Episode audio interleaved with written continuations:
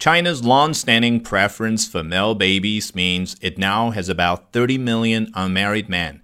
And despite the latest census suggesting a slight increase in the number of girls being born, the problem is unlikely to be resolved anytime soon, experts say.